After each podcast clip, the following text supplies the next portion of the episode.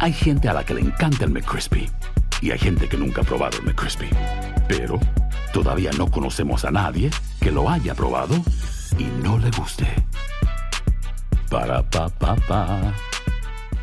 El verano llega con nuevos sabores a The Home Depot. Encuentra ahorros en asadores, como el Next Grill con cuatro quemadores de gas propano ahora en compra especial, a solo 199 dólares. Para hacer comidas de todos los sabores y cumplir con todos los antojos, desde una clásica carne asada, con elotes y cebollita, hasta jalapeño poppers, para darle un toque picante a la reunión. Prueba nuevos platillos y sabores este verano, con ahorros en asadores de The Home Depot. Haces más, logras más. Dicen que traigo la suerte a todo el que está a mi lado. Y esa es mi mala fortuna. Basada en el clásico de Juan Rulfo, llega Univisión, El Gallo de Oro. Supongamos que la caponera puede inclinar la suerte a quien ella quiera. ¿Estás tardando en conquistarla? Con Lucero, José Ron y Plutarco Asa. Este gallo me está cambiando la vida. En una historia legendaria de amor y azar. No trates de cambiarme, no lo vas a lograr. El Gallo de Oro, lunes a viernes a las 9 por Univisión. Hola, soy Jorge Ramos y a continuación escucharás el podcast del Noticiero Univisión. El programa de noticias de mayor impacto en la comunidad hispana de Estados Unidos. Y amigos, buenas tardes. ¿Qué tal? Comenzamos con la renuncia de Nuri Martínez a la presidencia del Concilio de Los Ángeles luego de que se le escuchara haciendo comentarios racistas en una grabación con otros líderes políticos hispanos de la ciudad. Todos los protagonistas León se han disculpado, pero el incidente ha derivado en un escándalo que estremece a la clase política angelina cuando faltan semanas para las elecciones en las que estarán en juego la alcaldía y también varios escaños del concilio. Jaime García nos informa desde Los Ángeles. Demandamos ahora que estos políticos renuncien a sus posiciones de manera inmediata. Manifestando su indignación, representantes de las comunidades hispana y afroamericana acudieron a la alcaldía de Los Ángeles para condenar los comentarios racistas y los sentimientos antiindígenas de tres concejales hispanos de esta ciudad que se escuchan en una grabación filtrada. Como latinos nunca deberemos convertirnos en la nueva cara del racismo. En la grabación de 3 minutos 12 segundos, se escucha a la presidenta del concilio Nuri Martínez llamar changuito al hijo afroamericano del concejal anglosajón Mike Bonin. Más adelante Martínez se refiere al comportamiento inquieto del menor. La grabación realizada en secreto fue en una reunión a puertas cerradas hace un año, durante los trabajos para la distribución distrital, en la que también participan los concejales Kevin de León y Gil Cedillo, así como el líder sindical Ron Herrera. La cosa más grave para mí es que tuvo palabras racistas contra un niño de tres años, pero también hablaron de joaqueños y otras personas en una forma que no se debe de hablar. Para estos tres concejales el tiempo se agotó y se deben ir señaló este dirigente del movimiento Black Lives Matter. El gobernador de California condenó los comentarios de los tres concejales hispanos. Cuando nuestros líderes hablan así, cosas cambian y, y eh, eh, no es bueno para el pueblo. Esta mañana la concejal Nuri Martínez ofreció disculpas por escrito, pero antes del mediodía anunció su renuncia a la presidencia del Consejo Municipal. Pero la demanda es que ella renuncie completamente de su puesto político. Los concejales Kevin de León y Gil Cedillo también ofrecieron disculpas públicas. No hay espacio para alientarlas que incita violencia y racismo y discriminación hacia los pueblos indígenas negros y la comunidad LGBT. La pregunta que flota ahora en el enviciado clima político de Los Ángeles es quién realizó esta grabación y por qué esperó un año para darla a conocer. En Los Ángeles, Jaime García, Univisión. Vamos a cambiar de tema y vamos a Venezuela con el trágico deslave que provocaron días de intensas lluvias en la localidad de Las Tejerías, cerca de Caracas. Al menos 37 personas han muerto y decenas están desaparecidas. Cientos han tenido que refugiarse en albergues habilitados por el gobierno. Francisco Urrestieta viajó a la zona de desastre. Pisando montañas de lodo y barro, Jornel Bolívar camina con dificultad mirando a su alrededor con dolor y consternación. Su modo de vida quedó acabado. lo que era su hogar destruido por las aguas que inundaron su pueblo de las Tejerías el pasado sábado, llevándose todo menos su vida. Horrible, esa agua devastó todo. Eso acabó con esto, mira, partió la puerta, perdimos todo, no quedó nada, absolutamente nada. El pueblo era un hervidero este lunes, de máquinas pesadas y palas mecánicas recogiendo lodo y escombros, de bomberos y rescatistas haciendo búsquedas de personas desaparecidas y trasladando los cadáveres que eran encontrados. Con su casa afectada y con las pocas cosas que pudo rescatar de las aguas, Yuransi Rivas agradece estar con vida. Casi se ahoga cuando una pierna quedó atrapada entre la puerta de su casa y los escombros que traían las aguas y que subían rápidamente de nivel. Hubo un momento que yo en, mi, mi, pensamiento me despedí de mí, porque ya yo no aguantaba. Yo le decía a mi tía, de Luisita, ayúdame, ayúdame, ya yo no puedo más, me estoy ahogando. Un diluvio cayó sobre el pueblo e inofensivos ríos se volvieron de pronto en feroces y peligrosas corrientes de agua, con un poder destructivo nunca visto en el pueblo, alcanzando niveles de hasta 3 metros en varios lugares. Las aguas de este pequeño río que atraviesa la población de Tejerías ya volvieron a su cauce normal, las tranquilas aguas de un pequeño riachuelo, no sin antes dejar las inmensas huellas de caos y destrucción que generó a su alrededor cuando las lluvias desbordaron sus aguas y arrasaron con todo a su paso. Sus habitantes siguen llorando a sus muertos y desaparecidos. Muchos están buscando qué cosas rescatar de los escombros o mirar el lugar arrasado y llorar sobre lo que antes fue el hogar de toda una vida. En las tejerías Venezuela, Francisco Urraistieta, Univisión. Y la tormenta tropical Julia se debilitó, pero antes inundó varios países centroamericanos. Julia salió hacia el Océano Pacífico luego de pasar por Guatemala. Más de 150 mil personas se vieron afectadas y más de 1.300 abandonaron sus viviendas. Las autoridades han informado, además de cinco muertos. Las lluvias de Julia también causaron deslaves que causaron la muerte de por lo menos 14 personas en Nicaragua, Honduras y El Salvador. Las lluvias desbordaron ríos, en El Salvador derribaron árboles en las carreteras, en Honduras se realizaron rescates de damnificados. Para mí es duro porque saber que no sacamos nada y mis hijas dormir en el piso en esta situación. Soy madre soltera y pues la verdad tengo quien me apoye. En Nicaragua el gobierno suspendió las clases y pidió tomar precauciones ante la amenaza de lluvias. Y vamos ahora a la guerra de Rusia en Ucrania, que se recrudeció hoy severamente. El líder ruso Vladimir Putin ordenó ataques contra blancos civiles en represalia por el atentado al puente que une a Rusia con Crimea. El saldo de los ataques ha sido de verdad terrible. Claudio Seda tiene detalles para ustedes. Los gritos de terror, la destrucción y los muertos regresaron a la capital de Ucrania, Kiev. Rusia atacó con misiles al corazón de esa ciudad en plena hora pico. El impacto demolió a este peatón, jardines de niños y museos. Son unos monstruos, quieren destruir todo. Los equipos de rescate buscaban sobrevivientes en las ruinas mientras partes de Ucrania se quedaron sin electricidad. En otras áreas del país también se reporta destrucción y al menos 11 muertos y decenas de heridos.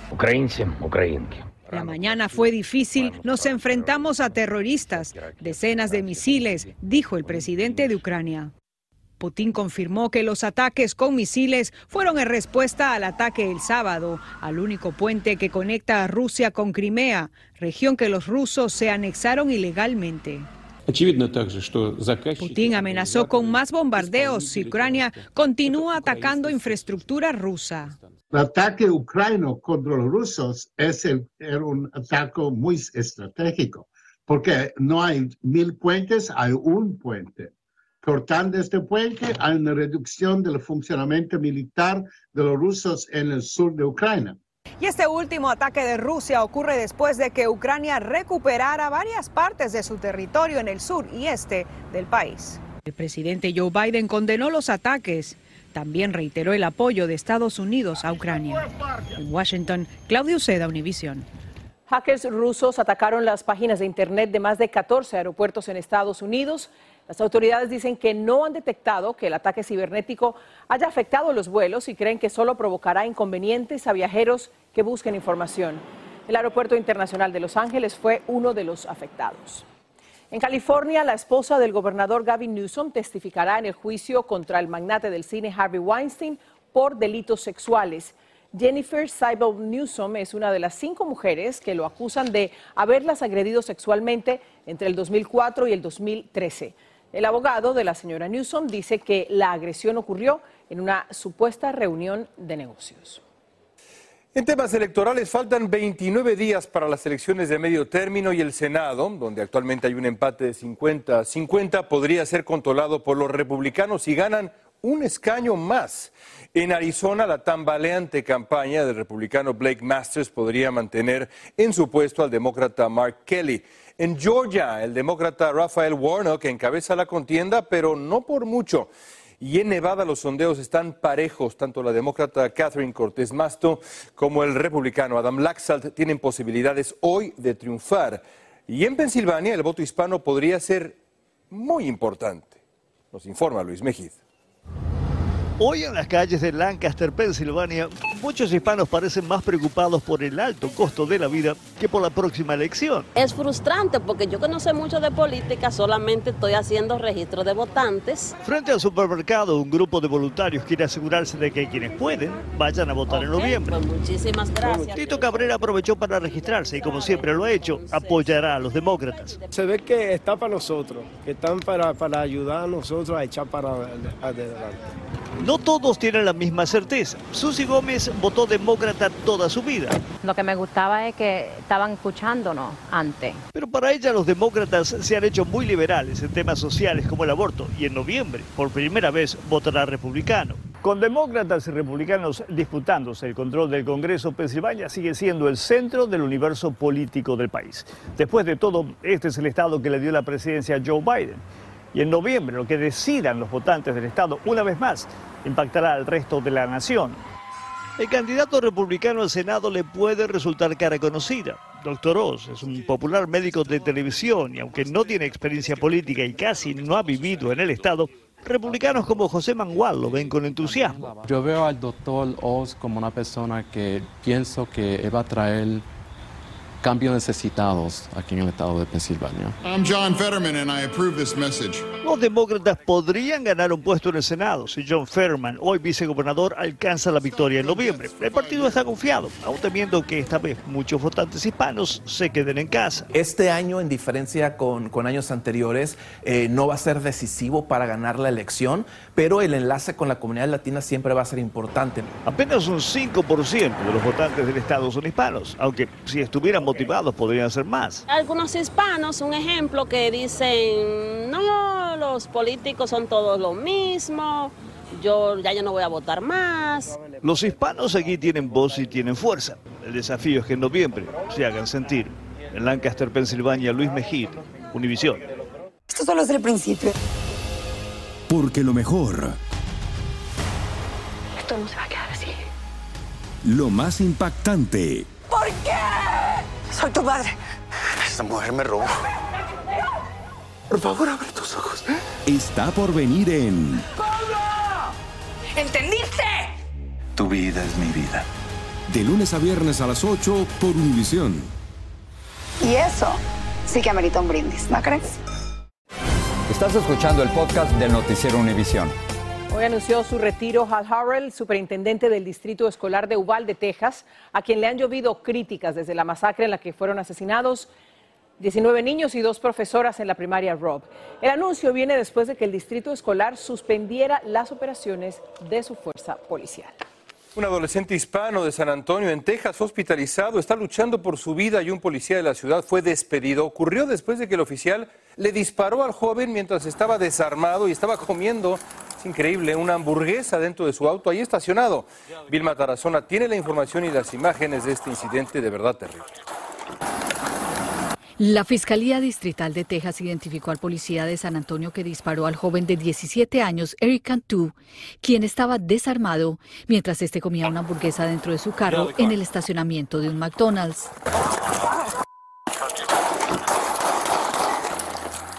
Se trata del policía James Brennand, que solo tenía siete meses de experiencia. El uniformado dijo que llegó al lugar por una llamada sobre un altercado.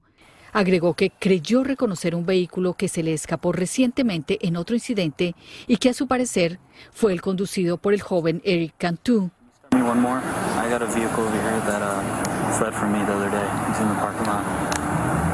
Se aproximó al adolescente.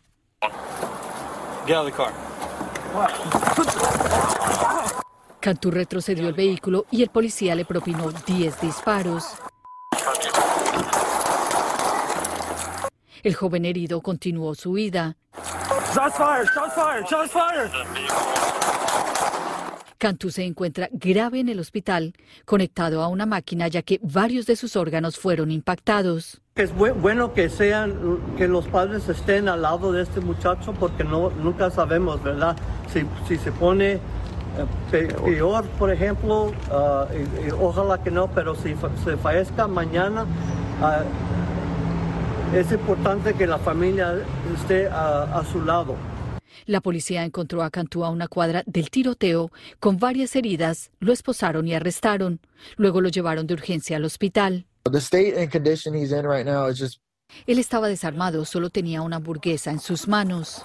El jefe de policía señaló que el uniformado despedido violó claramente los procedimientos y políticas de entrenamiento de la institución. Y el fiscal que lleva el caso dijo que después de analizar los hechos retiró los cargos contra el joven Eric Cantú por evadir a un policía y asalto agravado que inicialmente le habían formulado. Ilia, regreso contigo. Gracias, Vilma. La rápida colaboración de conductores de autobuses escolares en Michigan permitió rescatar a un niño secuestrado. Alguien robó un auto con el niño adentro y los desesperados padres le pidieron ayuda a un conductor de autobús escolar, quien avisó al 911 y a otros choferes. Una conductora vio al niño en la calle y se lo entregó a sus padres. En Chiapas, México, los padres de más de 100 estudiantes de una escuela secundaria pública exigen respuestas después de que sus hijos sufrieran una intoxicación. Los padres aseguran que los estudiantes tomaron agua con drogas porque varios dieron positivo al análisis de cocaína. Jessica Cermeño nos habla de esta situación. Todavía no termina la desesperación que vivieron los padres de los 110 adolescentes que se intoxicaron al parecer con droga diluida en una escuela pública en Bochil, un municipio indígena en el sureño estado mexicano de Chiapas. Este fin de semana, en una reunión que terminó en gritos y casi golpes en la escuela secundaria Juana de Asbaje, los padres de los niños de entre 13 y 15 años que tuvieron náuseas, taquicardia, convulsiones o terminaron paralizados y hasta inconscientes, exigieron una investigación rápida para saber qué pasó. Su irritación hizo que los profesores se escondieran en la dirección y llamaran a la policía para que los protegieran. Uno de los afectados es el hijo de Juventina Núñez. ¿Cómo es posible que los van a envenenar los niños? Yo quiero justicia como madre. Hasta ahora 13 de los 57 niños que requirieron atención médica fueron reingresados al hospital. Pues continúan con síntomas de intoxicación, aunque están estables. Solo uno está grave y fue trasladado a la capital chiapánica para recibir atención médica especializada. Dejó de respirar, sí, allá, allá en Bochín.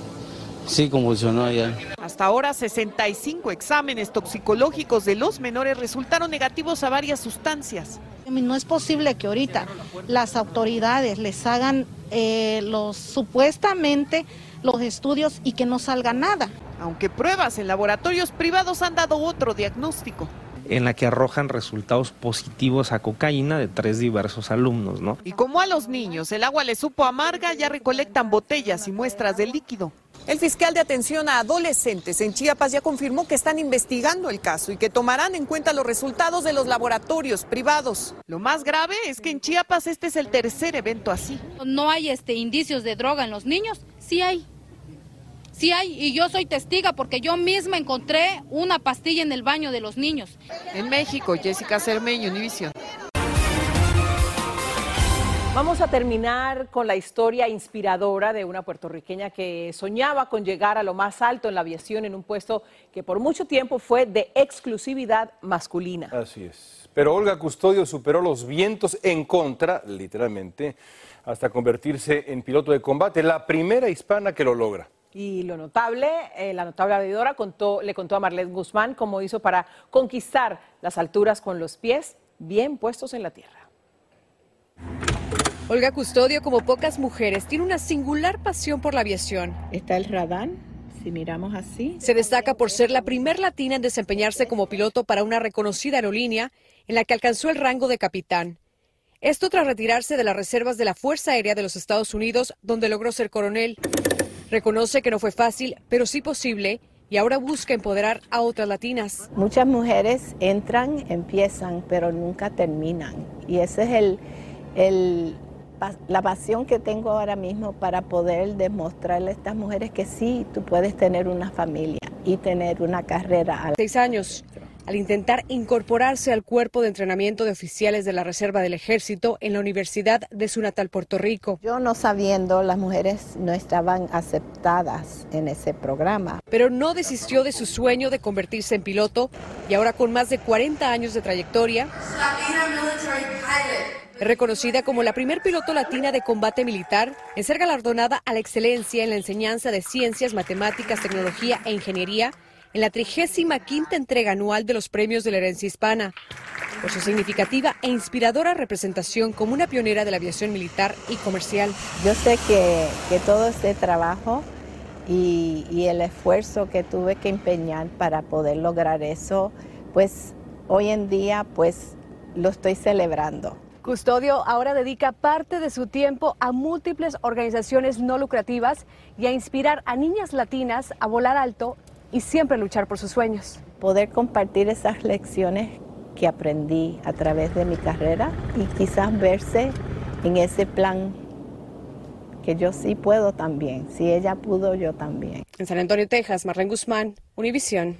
Si ella pudo, yo ah, también. Claro que sí, algo bien importante, inspirar a otras niñas. Así es, no hay límites. Así termina el episodio de hoy del podcast del Noticiero Univisión. Como siempre, gracias por escucharnos.